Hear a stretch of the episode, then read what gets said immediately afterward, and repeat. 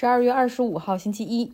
我开始了一周的假期哈。此时此刻的我正在加州中部海岸的一个温泉小镇的小旅店里面，享受着一年中最安静的几天。之前说哈，这个比较注重政治正确的湾区人不会说 Merry Christmas 圣诞节快乐，而是会说 Happy Holiday 哈，就是节日快乐。因为毕竟不是所有的人都是基督徒，呃，也这也只是一个假期而已。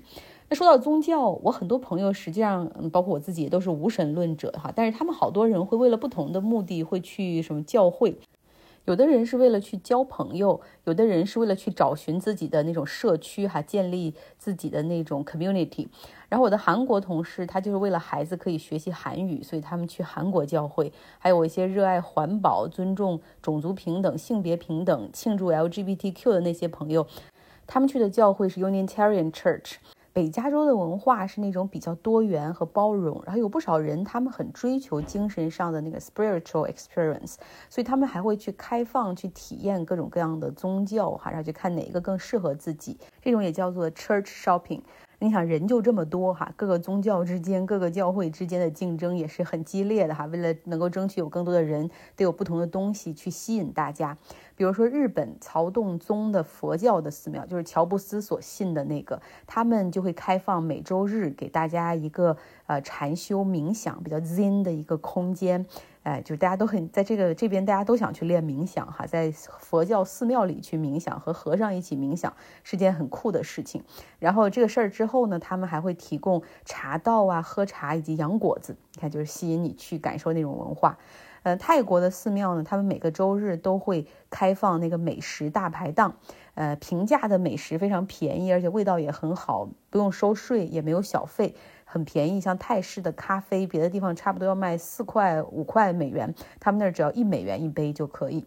那印度的寺庙，不论是印度教还是锡克教，他们都会提供免费的食物，像什么马拉萨，还有那些馕，就是你想吃多少都管够哈。但是全部都是 vegetarian，是素食的，而且他们不只是在。周末提供，像周二、周四周日以及所有的印度的节日，哈，呃，不论任何的族裔、任何的宗教都欢迎来吃。基督教的教会也是这样，他们到节假日的时候呢，会有自己的 reception，就是请人过来吃饭，哈，会有一些自助餐的形式，大家进行社交。那平时呢，他们也会提供很多东西给那些需要帮助的人、无家可归的人。像教会的门口就会有台子，然后定期会发放一兜一兜的免费的。水果、蔬菜包啊，然后罐头啊，还有临期食品，还有一些别人捐的衣服等等，然后非常的有的时候开车路过那儿，他们还有很热情的招呼，只要你想来拿都可以。嗯，总之讲这些是希望跟大家说，giving is receiving，就是给予和收获可能是一样的快乐。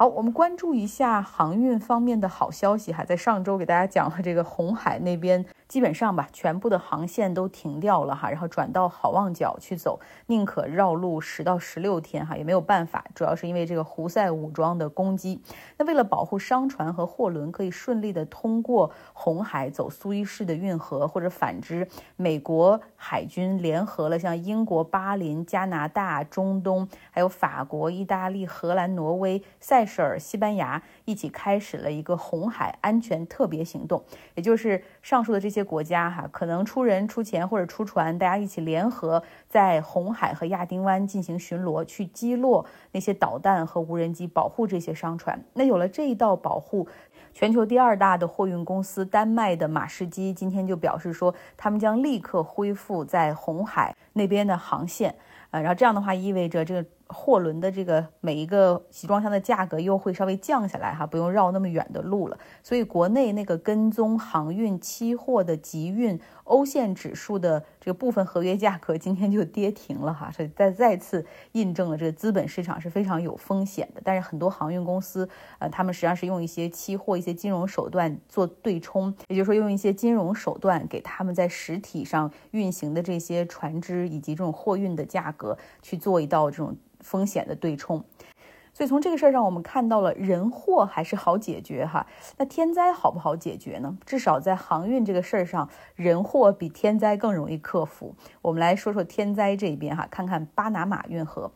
巴拿马这个国家哈，位于赤道这边，它的气候条件实际上是非常湿润、潮湿，降雨也很多的。但是今年开始，因为这个厄尔尼诺现象的导致，它的降雨量比平均的水平低了百分之三十，这就导致巴拿马运河及其附近的为大船提供开闸放水、蓄水的那些湖泊的水位都骤降哈。那就因为这个厄尔尼诺现象，这个巴拿马这边的天气还是很炎热，还是很干燥，所以短期来看，气候变化可能会加剧这个地方干旱的时间，然后以及会有更多水位的下降。那巴拿马运河呢，过去每天可通过的这种商船的船只是三十八艘，现在就降到了三十艘。由于水位偏低，所以巴拿马运河的这个管理局还限制了船能够通过这个地方的这种船体的吃水的。一个深度哈，也就是载货量的吨位。那巴拿马运河它位于中北美洲，是连接着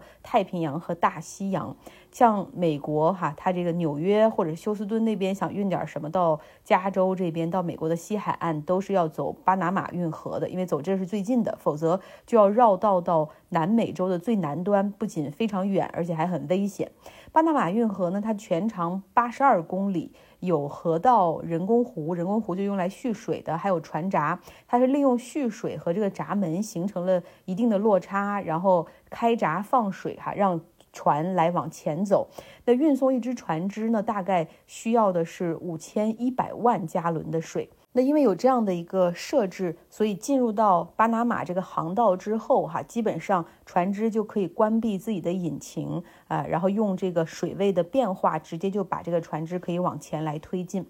巴拿马运河是由他们的这个管理局来负责哈，然后对每一艘船来收取这个过路费。那这条运河对于巴拿马的 GDP 的贡献也很大，大概占百分之六的 GDP。就现在因为干旱，水位下降。巴拿马运河能够通过的这个船只数量也在降低，所以现在好多船只到了这个巴拿马之后，不得不在港口附近排队等着走这条运河。那货船都有自己的船期，延误交货或者延迟抵达到下一个港口之前安排好的这个行程或者是时间表错乱，可能会带来违约金呐、惩罚金呐。所以有一些货轮哈还不得不去插队，然后巴拿马运河它也有这么一个拍卖插队的机制哈，然后在前几个月就有一个位置拍出了四十万美元的一个插队费用。嗯，好，我们接下来来到捷克，在上一周的时候，在捷克有一条非常牵动人心的坏新闻哈，嗯，糟糕的新闻，二十四岁的历史系的大学生大卫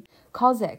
他是持枪，先是杀死了自己的父亲，之后驱车二十多公里来到了布拉格市中心的查尔斯大学，大开杀戒。他在大楼的走廊里和教室里开枪，随机的射杀，最终杀死了十四人，至少十四人哈，还有二十五人受伤。在和警方交火之后，他最后开枪自杀。这是捷克现代历史上发生的最大规模的枪击事件。那我当时看完这个新闻，第一个疑问就是枪从哪儿来？实际上，这个杀人狂魔他的这个枪支还是合法持有，他并没有犯罪记录，也没有暴力前科，所以他手里是有八个持枪证，哈，用这八张持枪证，就是每一把枪都有一个持枪证。就他不仅没有那些暴力史或者犯罪倾向，甚至你从他过往的历史来看，还觉得他是一个挺好的学生。今年早些时候，他的论文还获得了这个捷克的一个学士论文奖。那说说这个持枪权的问题吧。实际上，在欧洲有不少国家的这个乡村的地方，它是有打猎的传统的，所以其实允许持枪的国家比我们想象的要多哈。像捷克，它就允许这个公民合法持枪，它的枪支管理办法也相对比较宽松，呃，但是哈还是比美国要严。比如说，必须是公民才可以购枪，而且要通过精神测验啊、背景调查以及健康检查才能够获得枪支。在捷克，民间持有的。合法枪支大概有一百多万支。那自从俄罗斯入侵乌克兰以来，那捷克国民中购枪的数量有所增加，可能是担心自己的安全啊，或者是希望现在开始就是练习射击啊，以备未来这个国家有不时之需。那根据过往的数字来看呢，实际上枪支暴力、枪击事件在捷克都是非常罕见的。但是这一次，这个大卫 Kozak 他却有意的模仿美国的一些极其恶劣的校园枪击案，就是他自己好像是有这种轻生的念头，然后在之前的这个电报群里面，他还说要搞一个很大规模的校园枪击，然后用很壮烈的方式证明我是一个疯子哈。他有朋友在群里看到那个消息之后报警了，然后警方后面也有介入，就发现。呃，他在家里先是杀死了他的父亲，之后他们锁定他的位置，说他正在前往布拉格，但是警方总是要慢那么几步。呃，当有人报警说他已经进到学校杀人之后，警方大概用了四分钟赶到了学校。但后面很遗憾哈，警方大概在校园里用了十七分钟才锁定了他，才找到了他。所以这整整给枪手总共二十一分钟的时间进行射击。幸好很多老师和学生在听到枪声之后，他们就顶顶住了这个教室的门哈，把它都关上。然后还有一些学生是从窗口跳了出去，否则这个校园枪击案可能会有更多的遇难者。好了，这就是今天新闻的全部内容。希望你有一个愉快的周一。这一周我还会继续给大家带来新闻，也会